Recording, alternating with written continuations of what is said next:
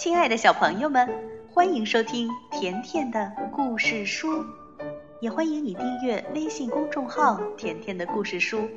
甜妈妈和甜甜每天都会给你讲一个好听的故事。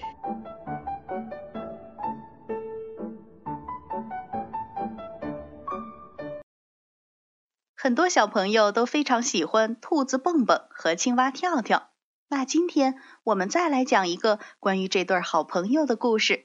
故事的名字叫《耷拉耳和弯舌头》。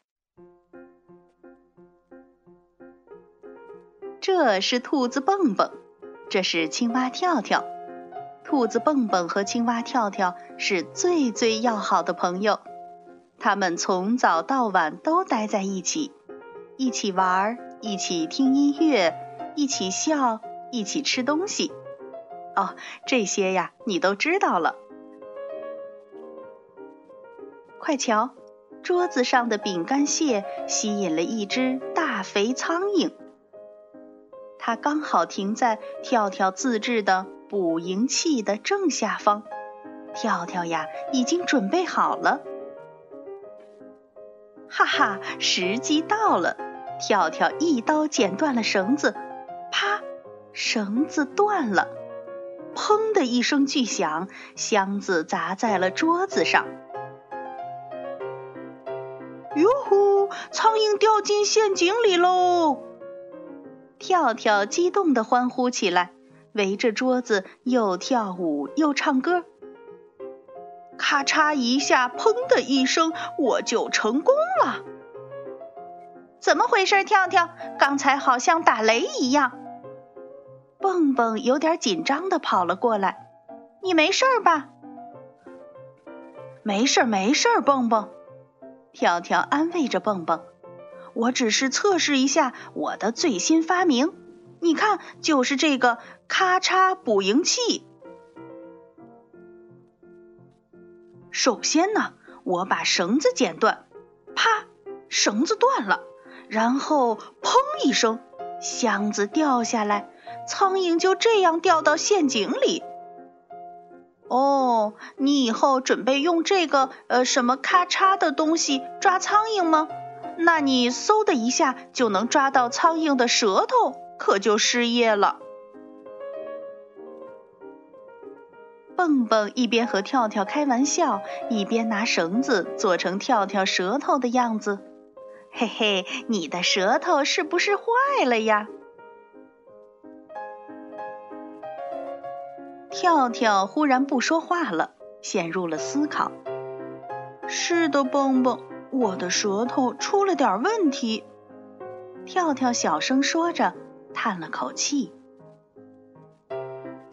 我们青蛙有时候一觉醒来，会发现舌头忽然忽然弯了。你看，就是这样。跳跳张开嘴，伸出舌头给蹦蹦看。看到了吗？用这样的弯舌头，我可没办法粘住苍蝇。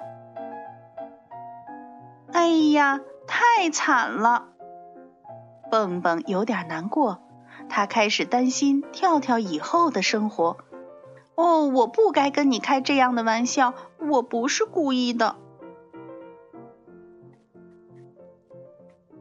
没事儿，蹦蹦，其实这样挺好的。如果苍蝇躲在墙后面的话，我可以立刻抓住它。跳跳说：“那怎么可能呢？”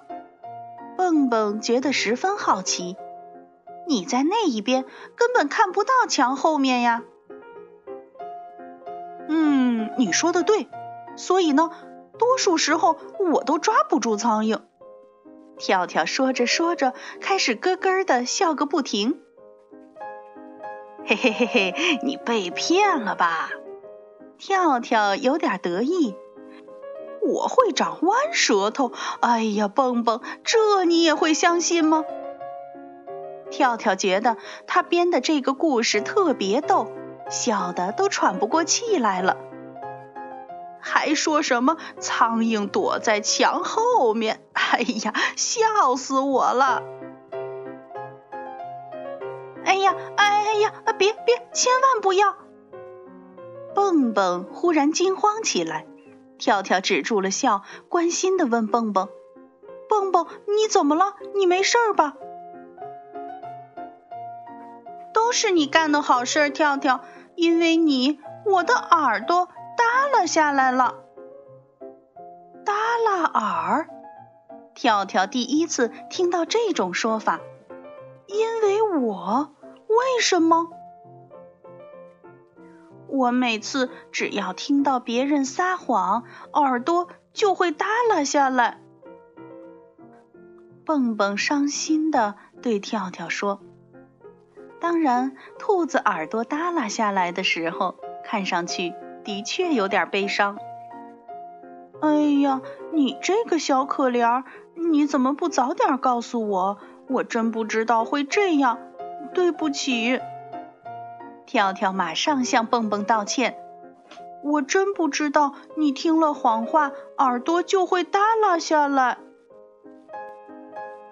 哈哈，当然不会啦！蹦蹦忽然竖起了两只耳朵。你也上当受骗了，跳跳。嗯，你你你这只死兔子！跳跳十分生气。你太坏了，敢这样耍我，害我为你担心半天。你还生气了？你这个臭青蛙！蹦蹦瞪大眼睛看着跳跳。我只想告诉你，之前我也是这么担心你的，而且是你先骗我的。跳跳琢磨了一下，对呀，是我先骗了蹦蹦。让他为我担心，然后蹦蹦又骗了我。跳跳在那儿小声嘀咕着。跳跳想来想去，觉得还是自己有错在先，也就不生气了。想想刚才的事情，他忍不住笑起来。看见跳跳笑了，蹦蹦也憋不住笑出了声。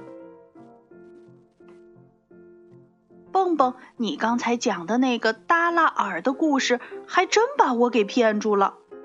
跳跳说：“那你呢？你那个弯舌头的故事，不也是一样吗？”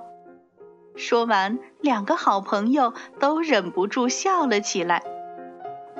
对不起，蹦蹦，我不应该故意骗你，让你担心。跳跳一把抱住了蹦蹦，没事儿。好朋友之间就是这样的，蹦蹦也紧紧地搂住了跳跳。你知道吗，跳跳？蹦蹦忽然想起了什么。我总觉得你那个咔嚓捕蝇器特别眼熟，好像在哪儿见过。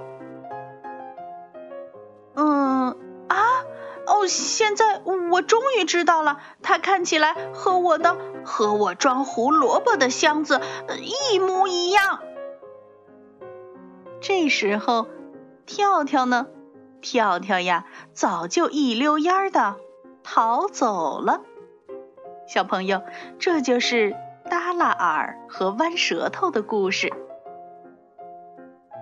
兔子蹦蹦和青蛙跳跳在故事的最后想和你说的知心话是：虽然朋友之间可以无话不说，但玩笑开得过度也会影响朋友之间的友情的。